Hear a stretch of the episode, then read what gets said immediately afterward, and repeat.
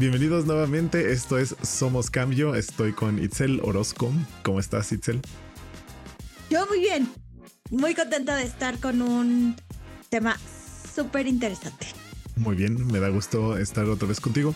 Yo soy Jonathan Gómez, un gusto saludarles. En este podcast hablamos de transformación personal, mentalidad, creencias y relaciones interpersonales, entre muchos otros temas más. Como el día de hoy, hoy hablaremos algo relacionado al ámbito laboral. Hoy vamos a abordar la cuestión del feedback. Todos los que fuimos, somos o serán Godín, les va a servir en algún momento, pero probablemente, aunque no seas Godín, podría aportarte bastante valor. Eso sí. Bueno, dar y recibir buen feedback en la chamba es nuestro tema del día de hoy. Pues empecemos, que es el feedback. El, feedback, bueno, esa es la palabra en inglés, en español es retroalimentación, nada más que hoy usaremos retroalimentación y feedback indistintivamente porque es como nos vaya saliendo. Básicamente es comunicar hechos y opiniones. Usualmente se cree que solo es acerca de temas del desempeño laboral, aunque también aplica para cuando estamos hablando de cómo una persona o un grupo se está adhiriendo a las normas implícitas y explícitas dentro de ese grupo u organización. Idealmente debería ir orientado hacia la mejora y la celebración. Y sí, es válido también utilizarlo para llamar la atención cuando es necesario. El feedback no debe de limitarse solamente a esas juntas donde está uno a uno, o sea, el, el jefe, el líder con el colaborador, o tampoco debe limitarse a ser una vez cada seis meses o anual. O sea, debería ser una actividad constante y que debería de ser algo continuo utilizando diferentes canales o instancias. No solamente las personas en posiciones de liderazgo son las que pueden dar feedback. De hecho, lo ideal es que todos los empleados en una organización den su feedback, ya sea de manera horizontal y vertical, o sea, me refiero a los colaboradores que trabajan en tu mismo nivel, abajo de ti e, e arriba. Y arriba de ti. Ajá, de acuerdo. ¿Y qué no es feedback? Para empezar, lo que tenemos que definir es que esto que se ha estado usando últimamente, donde escuchamos, dame un feedback positivo, dale un feedback negativo, eso es un error. El feedback es feedback. Es, va hacia corregir va hacia también reconocer, va hacia sencillamente el retroalimentar cómo fue lo que sucedió. Entonces, cuando escuches feedback, solamente dale el contexto que puede ir hacia cualquier lado. Voy a hacerlo constructivo todo el tiempo, de manera que te puedo ayudar a mejorar y también puedo reconocer lo que, lo que has estado haciendo. Pero este término feedback negativo está mal empleado, es, no es correcto. En segundo, no es feedback emitir un juicio de valor, ya sea hacia tu trabajo o hacia tu persona. Emitir adjetivos calificativos en sentido calificativo es incorrecto. Eso tampoco es feedback. Estuve leyendo varios artículos al respecto y hubo uno de LinkedIn que me llamó la atención porque era muy conciso. El artículo se llama Giving and Receiving Feedback at Work, en español, dar y recibir feedback en el trabajo. Y nos menciona que la retroalimentación es esencial para el aprendizaje y el crecimiento. Podemos ver la retroalimentación a nivel de equipo y esta fomenta la confianza, el respeto y la colaboración entre los miembros del equipo, ya que demuestra que se preocupan por el éxito y el bienestar de los demás. También sirve para alinear tus expectativas y objetivos con los de tu equipo y tu organización. La retroalimentación a nivel personal te ayuda a identificar tus fortalezas y áreas de oportunidad, celebrar tus logros y compartir los desafíos donde necesitas ayuda. Si no recibes retroalimentación, no te enteras de errores que has hecho y con ello pierdes la oportunidad para mejorar tus habilidades o estas áreas donde cometiste el error.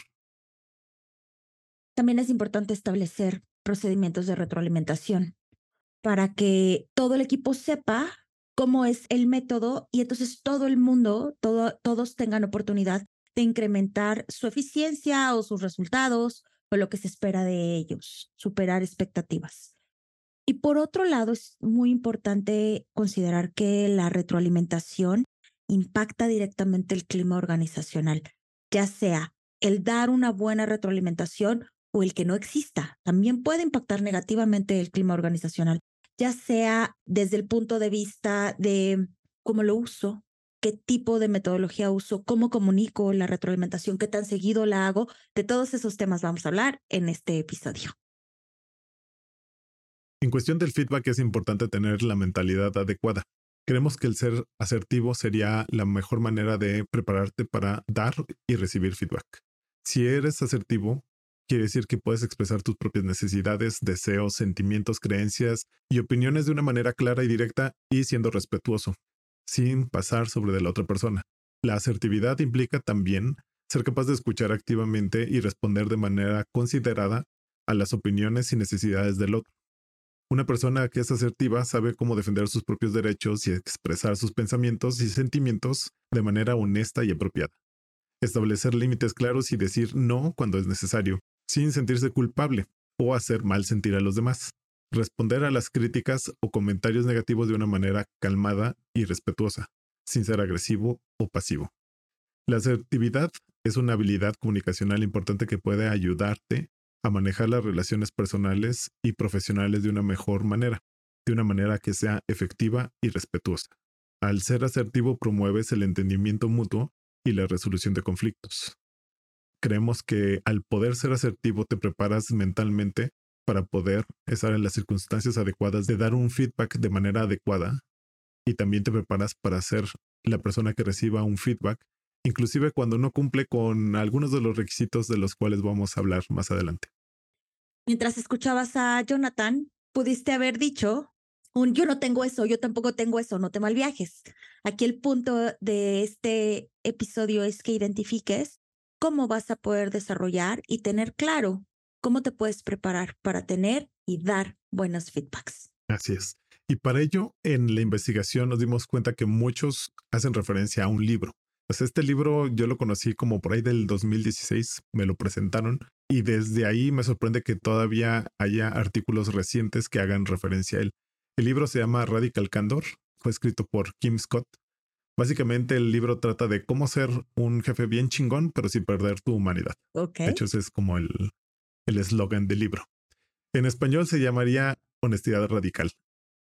Empieza con la base de que hay dos dimensiones. La primera dimensión es de una preocupación personal y la segunda es de retar directamente. Entonces, si te imaginas un cuadrante donde en el eje vertical está este preocuparse por la persona a nivel personal y en el eje horizontal tienes el de retar directamente, tienes cuatro áreas. Entonces te voy a empezar a platicar de estas áreas, cómo es que se describen, cómo es que si tú eres una persona en una posición de liderazgo, conforme me vas escuchando puedes ver en, cuál de los cuadrantes estás. La idea es que... Como identificar un estilo, ¿no? Ándale, como identificar qué estilo estás manejando ahora. Lo ideal es que aprendas cuál es el de la honestidad radical para que te muevas hacia él.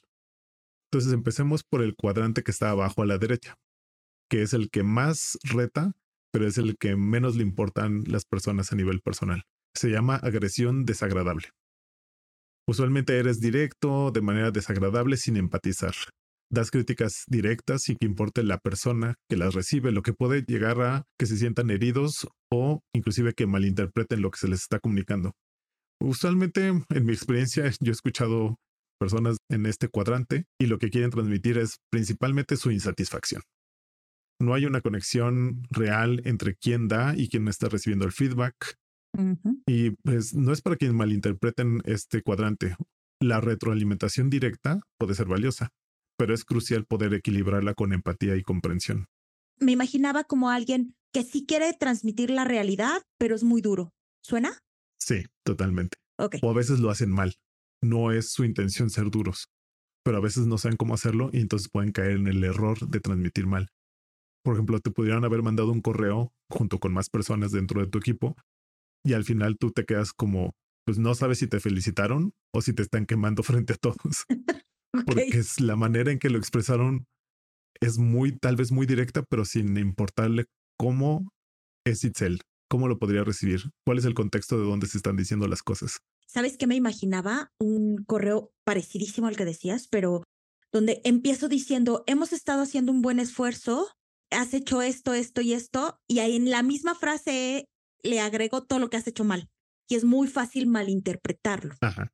Otro ejemplo que he escuchado es de cuando ya estás preparándote para entrar a la junta con tu jefe No tiene que ser un uno a uno, puede ser una junta donde va a estar esta persona, pero ya entras desde la predisposición de que te van a poner un cague. Es el colmo porque tú dices, es que por más que me esfuerzo, cada vez que estoy en junta con mi jefe, siempre me caga. Lo que pasa con el jefe es que está enfocándose en cómo retarte tal vez demasiado, pero sin importarle que tal vez ese no es el momento para hacerlo. Este cuadrante tiene sus pros.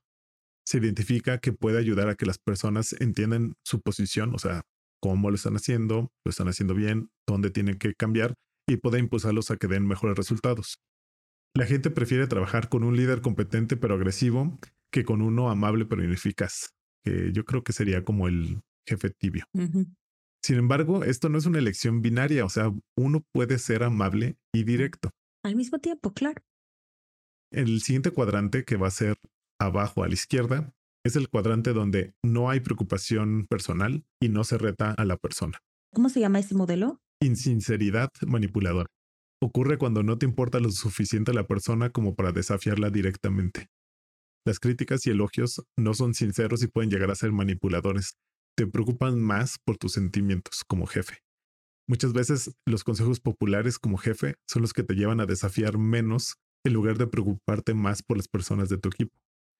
Para mí el ejemplo para esto sería cuando hay un jefe y tiene un favorito. No es el favorito porque es el mejor, es el favorito porque, por alguna razón. Y esas razones pueden ser porque el jefe está buscando siempre obtener manipuladoramente algo desempleado. Pero lamentablemente esto hace que los demás empleados sientan como que, oye, pero ¿por qué él es su favorito? O sea, por más que yo me esfuerzo, no logro a que el jefe nos vea igual. O sea, siempre él tiene un trato favorable. Pero este trato, como digo, no es porque sea el mejor, inclusive puede ser el más mediocre de todos los empleados, pero el jefe vio una oportunidad de, a través de, eh, de los elogios y las críticas, de poder manipular a esta persona. En el siguiente cuadrante, que sería arriba a la izquierda, se llama empatía estropeada. Aquí es donde te preocupas demasiado por los sentimientos del otro. Este tipo de empatía es culpable de la mayoría de los errores en la gestión que se ven en el mundo laboral. Los jefes buscan evitar tensión o incomodidad, no disciplinan ni critican a sus empleados. Es como cuando está un padre y no reprende a sus hijos por su bien. No se señala el bajo rendimiento, los elogios se centran en hacer sentir bien al empleado en vez de destacar y pedir que haga más de su buen trabajo. Un error común es que los jefes creen que si practican esto, luego van a poder moverse hacia la honestidad radical porque ya construyeron cierta relación con sus empleados, lo cual es totalmente falso. Es como si a las personas que tienen este estilo les preocupara más verse como el jefe chido. Y el ejemplo sería como el jefe tibio, o sea, ni exige ni lo impulsa, todo está bien siempre. El chiste es evitar el conflicto. Inclusive me imagino que debe haber instancias donde esto puede hacer que el jefe no ponga un límite a otras instancias externas al equipo, como que le piden y le piden y le piden y le piden al equipo. Y el jefe siempre dice sí, entonces quien termina jodido es el equipo, pero todo está bien equipo. Ustedes tranquilos. Claro, claro, todo está en orden. Ahora, esto también puede pasar con cierta parte del equipo. Ah, sí. Donde me comporto de una manera con algunos y me comporto de otra. ¿Por qué? Porque tengo un estilo o tengo identificados ciertos roles o conecto de cierta manera o me inspiran algo o me reflejo, efecto espejo, espejo efecto halo, donde pues conecto de manera diferente y entonces me comporto como jefe de manera diferente también al de retroalimentación. Sí, qué buena observación. Y tenemos que entender que sin conflicto no hay crecimiento. Claro. Por último, el último cuadrante que es arriba a la derecha, que la autora de este libro nos recomienda, se llama honestidad radical y se trata de dar orientación sincera y clara. Te importa la persona con la que estás hablando a nivel personal y profesional, tanto que sientes la obligación de ser franco. La autora del libro Radical Candor nos menciona que uno debe de solicitar críticas antes de darlas. Esto permite demostrar que estás dispuesto a escuchar, aprender y además de una perspectiva de cómo se sienten los demás al recibir la crítica. Ayuda al fortalecimiento de la confianza y las relaciones laborales. Entonces mencionan un ejemplo de cómo Toyota tenía un problema donde le pedían a los empleados que dieran su opinión sobre algún problema y ellos no decían, o sea, en Japón. Su solución fue, cuando iban recorriendo la planta, pintar cuadros rojos. Entonces quien estaba en los cuadros rojos tenía que ofrecer una crítica y esto ayuda a romper el, el hielo. Se me hace muy curioso que venga la palabra ofrecer. Tal vez es porque así lo leí y es la palabra que escogió el, el, autor, o tal vez porque esa es la palabra que se buscaba usar. ¿Por qué? Porque ofrecer es como viéndolo tal vez desde una perspectiva de cómo es eh, la cultura japonesa. Me imagino que ofrecer es, toma, aquí te lo doy con honestidad, versus dar, que es, oye, te voy a dar esto, tú no lo estás pidiendo, pero toma. Entonces siento que es como ofrecer, es, te lo pongo y tómalo si lo quieres, versus dar de, de toma, toma, te lo estoy dando, agárralo. Sí, estoy de acuerdo contigo. ¿Sabes qué me hizo recordar un ciertos momentos en los que cuando yo doy coaching de carrera y hago un roleplay de entrevista con, con mis coaches para que vayan entrenándose a dar buenas entrevistas, cuando acabamos de hacer este primer roleplay, les digo, ok, ¿estás listo? Porque viene la retroalimentación y voy a ser brutalmente honesta. Este, tan solo decir esta palabra los pone en alerta. Los pone en, ah, pues, ¿qué me va a decir? ¿Qué dura va a ser? ¿No?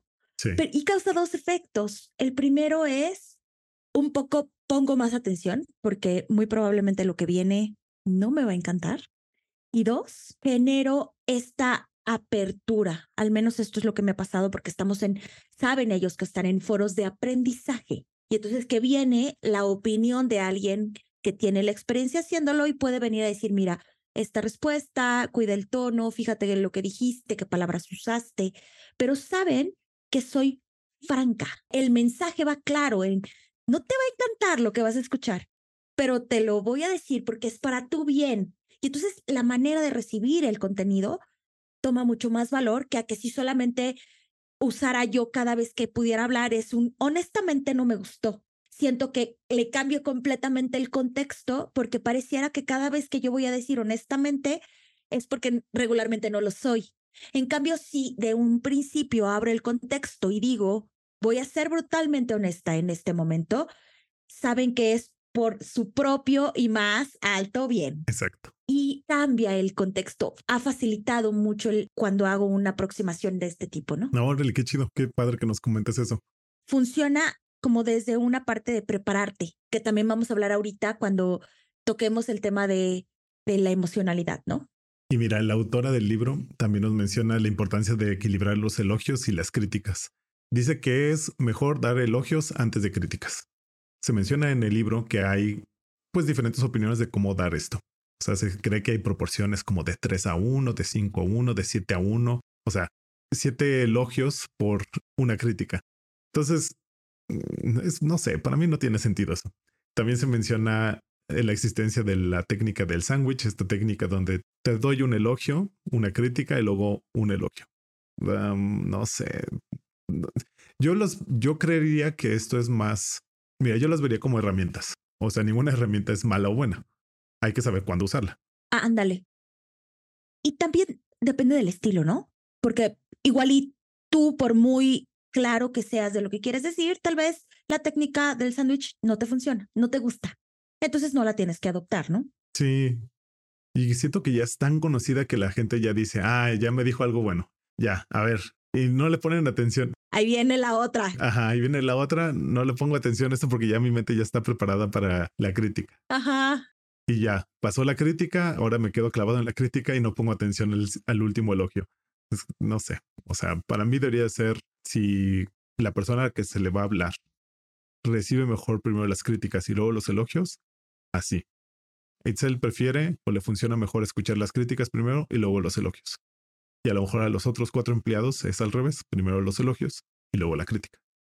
Tengo que poder identificar eso porque lo que me importa es que mi mensaje sea bien recibido sea claro, puedan utilizarlo y pues tomen acción en base a eso. Exacto. Entonces nos menciona la autora que la clave es ser genuinos, porque un elogio sin sinceridad puede llegar a ser incluso dañino, como si fuera una crítica demasiado dura. Totalmente. Pocas palabras, las críticas deben ser directas, sinceras y con empatía. Y los elogios es esencial que garanticemos la autenticidad y la relevancia de lo que se va a decir. Para este cuadrante de ser honestamente radicalmente honesto, se menciona una entrevista de Steve Jobs, porque él se hizo famoso con una frase o el hábito de criticar el trabajo con una frase de tu trabajo es una mierda.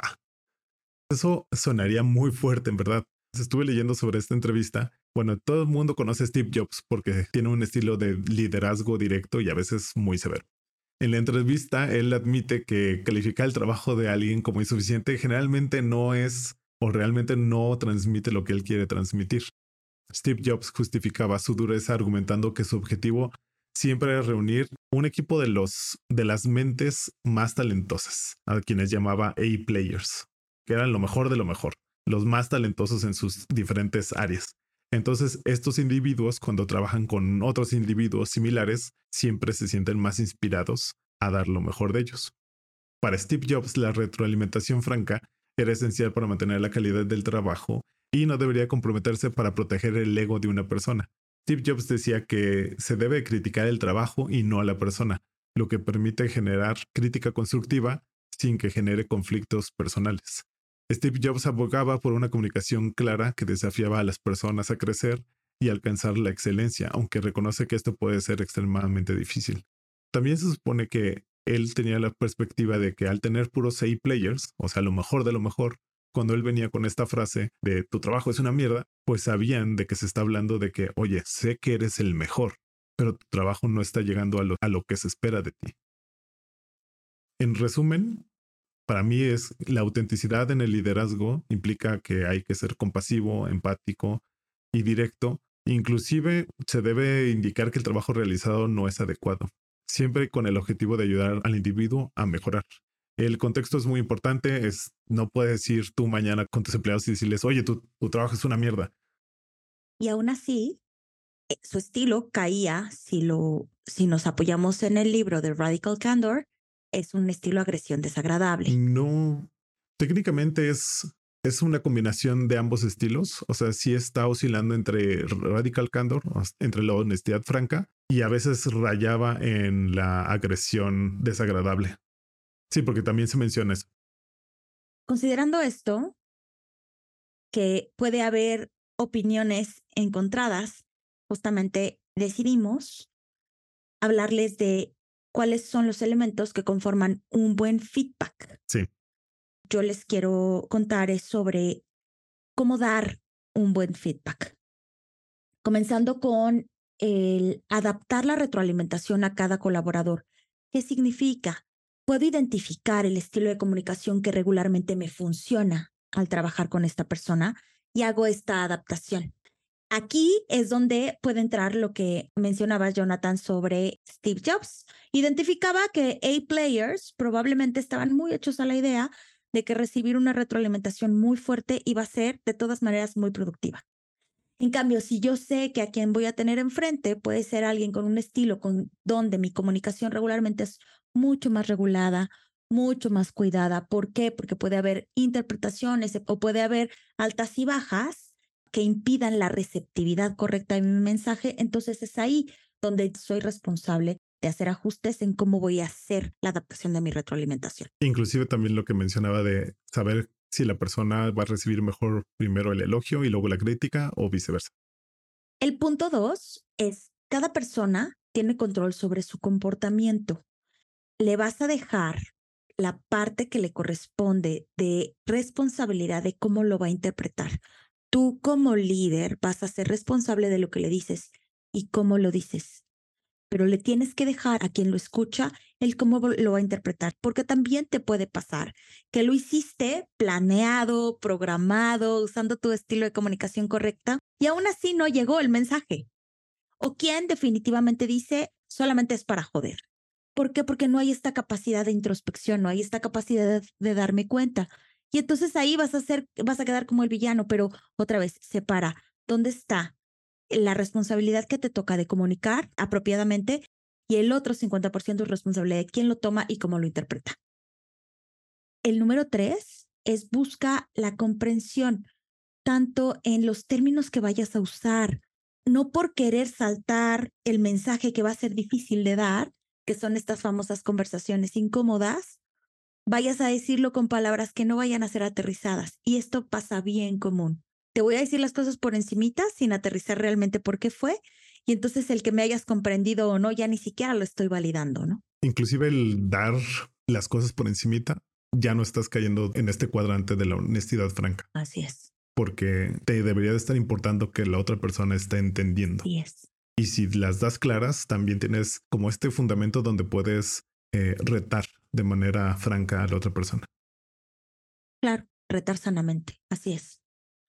El cuatro se refiere al momento apropiado, encontrar el momento apropiado. Aquí voy a hacer algunas observaciones. La primera es, hay una de las máximas al dar retroalimentación que es, no voy a dar retroalimentación cuatro días después del evento, dos semanas cuando regrese de vacaciones, cuando se le haya pasado el mal humor. No, voy a dar la retroalimentación inmediatamente de que sucede el evento, pero sí tengo que encontrar el momento apropiado para que una, si esto acaba de suceder y tengo enfrente una reunión de siete personas donde no es conveniente hacer la corrección, espero acabe la reunión y de inmediato lo llamo.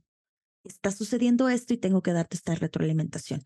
Ahora, tengo que tener el juicio como líder de que si la, lo que está sucediendo en ese momento en el grupo es inapropiado, entonces tengo que decidir si doy la retroalimentación en ese instante, enfrente de todos, cuidando cómo manejo el mensaje, pero porque esto es ejemplificativo. Y entonces voy a decirlo no solo para que me escuches tú a quien estoy corrigiendo, necesito que le llegue el mensaje a todos. Entonces, como líder, tengo esta responsabilidad de diferenciar cuándo doy la retroalimentación en corto y cuándo la hago en público, pero también midiendo que si yo no doy la retroalimentación prácticamente en ese mismo día, es mucho más difícil que el mensaje y el aprendizaje llegue. Tú mismo acuérdate cuando te han dado una retroalimentación que te llegó dos semanas después, donde para empezar ya la emoción ya la olvidaste. Lo que pasó, las palabras que se dijeron, muy probablemente ya no las recuerdas. Y entonces el impacto de lo que recibes también es igual de chiquitito,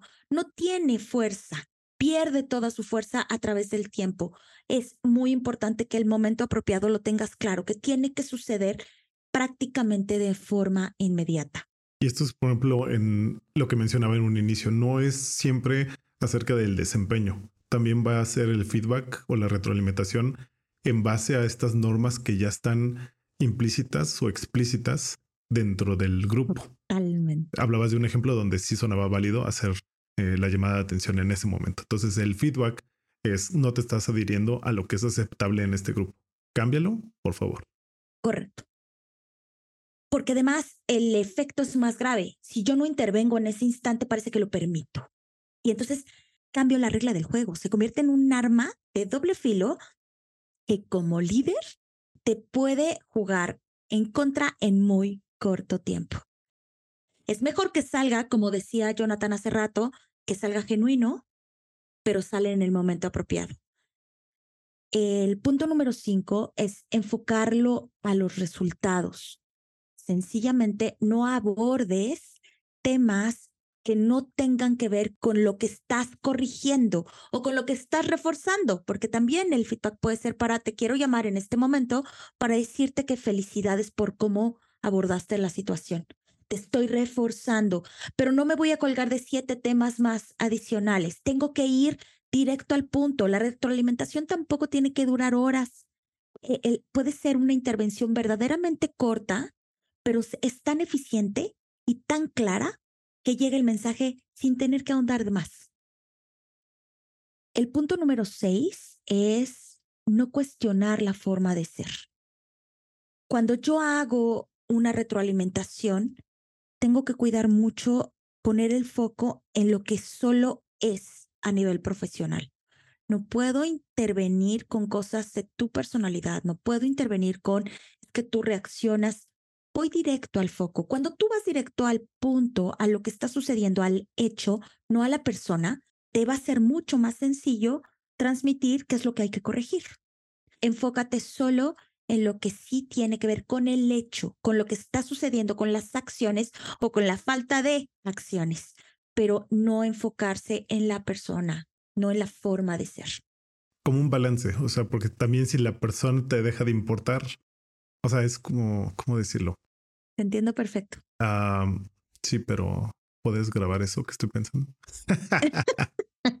¿Qué tal que lo dices como, no se trata de no olvidar con quién hablas, pero sí que no puedes meter el con quién hablas en la conversación? Súper importante hacer esta diferenciación. Y creo que va de la mano con este séptimo y último punto que es concentrarte en el comportamiento específico. ¿A qué se refiere esto?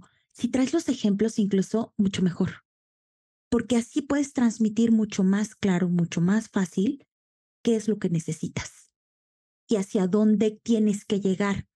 Esto sirve mucho también para quienes tienen un estilo de pensamiento un poco menos conceptual y que son un poco más abstractos, menos estructurados. Es más fácil entender cuando me pones el ejemplo que a que si solo me hablas del cómo sería. Tengo una manera un poco más clara, pero otra vez mi retroalimentación está muy enfocada a lo específico, al comportamiento específico que necesito corregir. Bueno, ya que nos explicó Itzel los siete puntos a tomar en cuenta para dar un buen feedback, yo les voy a platicar de cuáles son los puntos de cómo recibir feedback. El punto número uno va a ser prepárate. Prepara los temas que consideres que se van a tocar durante la junta, busca información, qué se hizo, cómo se hizo, los resultados, lo que tú creas para que puedas compartir esa información con tu jefe. Y prepárate también mental y emocionalmente. Esto es porque puede ser que tu jefe no haya escuchado este podcast, no se haya enterado de cómo es dar el feedback de una manera adecuada. Y recuerda que esto no es una pelea de quién gana. Recuerda que esto es compartir información y siendo tú quien va a recibir el feedback o la retroalimentación, que tú puedas agarrar esa información y la transformes a tu favor. El segundo punto es la actitud es clave. Idealmente tienes que llegar a tu sesión de feedback con una mentalidad de crecimiento, lo cual te va a poder traducir el mensaje que se te dé hacia un mensaje que tú puedas aprovechar en tu crecimiento como profesionista. Recíbelo con la mente abierta. Tal vez te toque ser el adulto en la conversación si tu jefe no está preparado para proveerte con una retroalimentación adecuada. El tercer punto es no te tomes nada personal. Recuerda que están hablando de los hechos, aunque puede parecer, depende del jefe, que tal vez te esté juzgando, pero recuerda que esto es sobre los hechos. O sea, tú tienes que tener la capacidad de traducirlo a que esto es sobre los hechos, no sobre ti. El cuarto es no hagas suposiciones. Asegúrate de entender qué es lo que se te está comunicando para que lo puedas usar a tu favor. O sea, la idea es que de, de esta sesión donde se te está dando retroalimentación, tú sepas qué vas a hacer con esa información, cómo la vas a transferir. El quinto es agradece y empatiza. Ten en cuenta que los jefes también son humanos. No es, bueno, algunos no son malos porque quieren ser malos. No puedo hablar por el 100%, son personas con problemas, tienen presiones, están bajo estrés, etcétera. Entonces, muchas veces olvidan que su comunicación tiene un impacto más allá de lo que es laboralmente y pues no saben canalizar todas estas presiones por las que están viviendo. Dale las gracias por todo lo que se te comunicó, has captado el mensaje y lo has recibido de una buena manera. Y por último, el sexto sería reflexiona y considera cómo utilizar toda la información a tu favor como te digo, el chiste es que puedas tomar todos estos mensajes que se te dieron y los traduzcas a una manera en que los utilices para tu crecimiento. Y al final todo esto que dices demanda un cierto estado emocional, que es cómo recibo o cómo doy el feedback, va a mover mi emocionalidad. Tampoco soy de palo.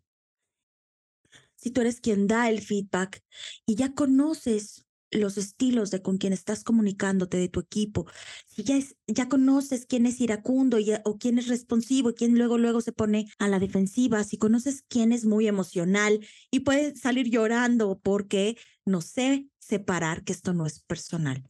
Entonces, si ya conoces esto, ¿cómo preparas tu propia emocionalidad al momento de comunicar?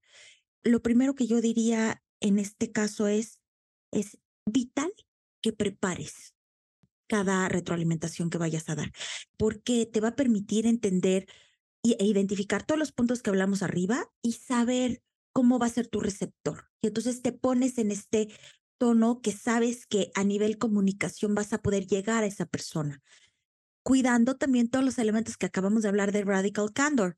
Y en segundo plano también yo pensaría en si eres tú quien recibe retroalimentación, mentalízate, identifica qué cosas sabes que van a salir. Si fueron errores importantes o valiosos o grandes logros, también llévatelos anotados, llévatelos en la cabeza. Sé que estos temas van a salir y ya no me van a caer de sorpresa. Y si ya también los traigo bien elaborados, al momento en el que sale el tema, ya sé cómo conversarlo con, con el supervisor o con el líder cuáles son las cosas que identifico que puedo garantizar que no me vuelven a suceder. Y por el contrario, si son reconocimientos, es que puedo seguir replicando, que me siga trayendo este tipo de éxitos y trabajarlo de una manera diferente, que sería la otra recomendación justamente que quiero hacer, que es filtra lo que recibes. Cuando tú preparaste la retroalimentación que vas a recibir, es poco probable que haya sorpresas, que para mí es una de las máximas de liderazgo incluso. Las sorpresas negativas en el liderazgo no tienen por qué existir, porque yo puedo identificar cuando me vas a dar una retroalimentación donde me vas a corregir. Y como ya lo pasé por un filtro de preparación, no me cae como balde de agua fría y entonces sé cómo trabajar con mi emoción al momento en el que lo recibo, porque ya tengo esta mentalidad de va a poder llegar esta felicitación, va a poder llegar esta corrección y me permite tener recursos emocionales que ya sea voy a, eh, como lo hemos platicado en el episodio, voy a detenerme, voy a tomar notas, por ejemplo, y cuando ya tengo la cabeza fría fuera del evento, fuera del momento o de la, o de la sala, puedo regresar a las notas y decir, ok, ¿qué me quiere comunicar? Que yo en ese momento no logré porque me estaba clavando con él lo está, me lo está diciendo solo a mí, o me lo está diciendo por mala onda, o me lo está diciendo porque me quiere fregar, que son todas estas cosas que no estamos diciendo que no sean. Esto dependerá de quién te lo dice, pero también observa qué te estás diciendo tú, si este nada más es tu cuento y te lo estás colgando tú, solamente para no voltear a ver lo que sí puedes corregir. Entonces, filtralo, pero todo esto viene desde sí prepárate emocionalmente, incluso unos minutos antes setéate en este lugar que te puede dar claridad, que te puede dar apertura y que te puede poner en una silla como antibalas, donde puedes separar muy bien de manera objetiva qué sí puedo tomar, qué no, y cómo hago para que yo no me enganche si soy esta persona reactiva, no me ponga luego, luego a defenderme y entonces puedo echar mano de una de las herramientas que hablábamos en el episodio pasado de escucha para entender, no escuches para defenderte o para responder. Y lo proceso. Y salgo con verdaderamente el mensaje claro de hacia dónde tengo que ir, qué tengo que reforzar, qué estoy haciendo muy bien y qué necesito corregir. ¿Tú crees que sería válido terminar la sesión donde se está compartiendo el feedback en caso de que alguna de las partes, por ejemplo, que haya mucha ira o empieza a ver lágrimas o la persona se empieza a poner de manera defensiva muy fuerte? Mi creencia de inicio es muy variable, la respuesta tendría que variar según la condición, pero lo primero que yo te, te podría decir es, yo como líder tengo que calibrar inmediatamente si esto no es manipulación. Y si yo detengo la reunión, puedo darle el placer de detenerla. Entonces, tendría yo como líder que tomar decisiones de segundos, diciendo, ok, Aquí hay, una ganancia, está manipulando la reunión y por eso llora o por eso se enoja. Y si yo la detengo, entonces él sale creyendo que ya no va a haber esta reunión posteriormente. Por otro lado, si el, la situación está incontenible, por ejemplo, recuerdo un caso en el que yo estaba dando una retroalimentación y esta persona acaba de tener la pérdida de un familiar muy cercano que yo no conocía. Y de inmediato, cuando empiezo a decir, estás muy sensible, estás, estás desenfocada, inmediatamente se conecta y empieza el llanto, pero de manera incontenible. Cuando le digo qué está pasando, me, me, me devuelve un acabo de recibir hace de 18 horas la, la notificación. Ahí, por supuesto, detuve la retroalimentación. Pero si yo sé que las lágrimas vienen desde otro lado, desde un lado de no sé manejar mi emocionalidad, probablemente más bien lo que haría sería contener primero, y decir, a ver, déjame aclararte que esto que te estoy diciendo no es para juzgarte a ti, estoy evaluando los comportamientos, estamos aquí para reunirnos para mejorar tu desempeño, para eh, reencaminar hacia donde sí vamos a hacer hincapié en todo lo que sí está sucediendo muy bien, pero recuerda que esto otro sí necesito que lo corrijas, de manera que no parto, no corto la sesión, más bien la encamino a que se reenfoque, se concentre y se pare para que entonces puede escuchar y realmente aprender. Pero creo que habría mucho que calibrar, ¿no? El momento y la persona con la que estás para saber qué decisión tomas. ¿Qué tal el hacer una pausa? O sea, la persona está tan emocional, tal vez si le das unos minutos para que se tranquilice, podría funcionar. Totalmente. Súper buen recurso, sí. Ya abordamos los puntos más críticos. Yo lo que te quiero preguntar, Jonah, es, ¿se te ocurre algo, una idea que quisieras resumir? O sea, yo me llevo de esto la importancia de la asertividad.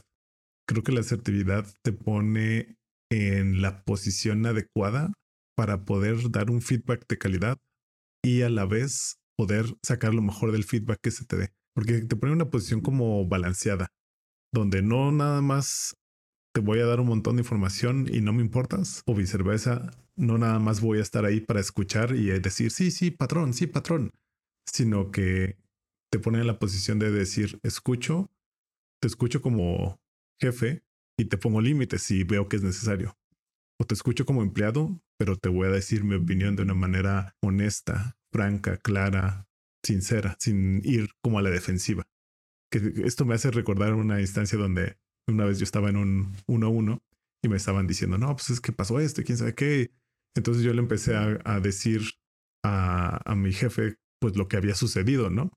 Y me contesta, no, no te estás justificando. Yo así de, me quedé de, ah, o sea, ¿a qué hora empecé a justificarme? Nada más te estoy contando lo que sucedió. O sea, yo nada más le estaba contando los hechos. No le estaba diciendo, no, sí, es que fue culpa de quién sabe quién. Y yo no, en ningún momento, o sea, nos dije, oye, sí, es que pasó esto y lo otro y lo otro y lo otro. Pues como para darle esa, ese contexto que yo estaba viendo que él no tenía del todo. Pero bueno, la asertividad en ese caso también funcionaría de que, ah, pues fue mal recibido mi comentario. Pues ni modo, o sea, me aseguro más bien de no recibir lo que se me está diciendo de manera personal.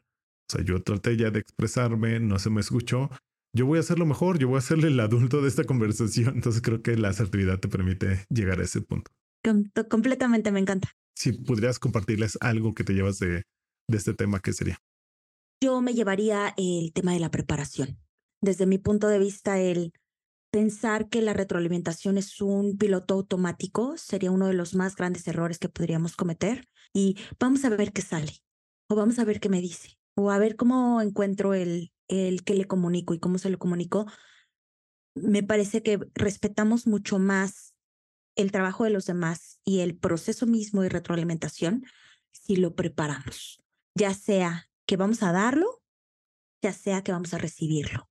También el, el decidir entrar y, eh, a ver qué escucho, me parece en cierta medida eh, dejarle una responsabilidad al supervisor que tengo en algún momento que asumir y probablemente no me encante el resultado. Así que eh, además de recordarles que no siempre el feedback va a ser de un lado y esperamos que el, el feedback más sano sea de ida y vuelta y también invitar a que tu supervisor lo reciba, pero también necesitas preparar lo que vas a decir. No es solamente a ver qué sale, ¿no? Eso es lo que yo me llevaría. Estoy de acuerdo contigo totalmente. Hay algo que ahorita se me acaba de venir a la cabeza Número uno, les recomiendo muchísimo leer el libro de Radical Candor. O sea, sigue siendo un referente al momento de ahorita. Este libro yo lo conocí porque un gerente que yo escuché que tenía muy buenas reseñas, la gente tenía muy buena opinión de él, me lo recomendó a mí y se lo recomendaba a otras personas que ya cuando él llegó a una posición de director, él se lo recomendaba a los que iban a ser gerentes bajo de él. El otro que les quiero recomendar es un libro que se llama El líder que no tenía cargo. Este les va a dar otra perspectiva donde pues van a aprender que no es necesariamente estar en ese cargo para poder dar el feedback y cómo entender a los demás desde una posición eh, fuera de, de la posición tradicional de liderazgo. Y por último, les recomendaría aprender sobre la metodología de coaching, porque esta metodología les permitiría estar más abiertos a escuchar a entender y poder comunicarse mejor. Me encanta. Sí, totalmente de acuerdo. Bueno, pues por hoy será todo. Les quiero agradecer por escucharnos. Le quiero agradecer a Itzel por otro episodio muy interesante, por compartir todas tus experiencias. También gracias a ti, Jonathan, por el tiempo. Un episodio más que me encanta y que disfruto muchísimo. Nos vemos pronto en el siguiente. Queremos escuchar sus opiniones. Cuéntenos cómo les ha ido a ustedes cuando dan feedback, cuando reciben feedback, cómo le hacen, están de acuerdo con lo que dijimos, no están de acuerdo con lo que dijimos. Díganos qué opinan acerca de que ahora tomamos un tema del ámbito laboral. Para nosotros es importante poder tomar temas del lado personal y del ámbito laboral porque creemos que como personas convivimos en ambos entornos en diferentes niveles. Nos sirve mucho también si, si participan en nuestra encuesta que acabamos de lanzar. Suscríbanse a nuestro podcast y búsquenos en las redes sociales como arroba guion bajo somos guion bajo cambio guion bajo. Muchas gracias Itzel. A ti Jonathan.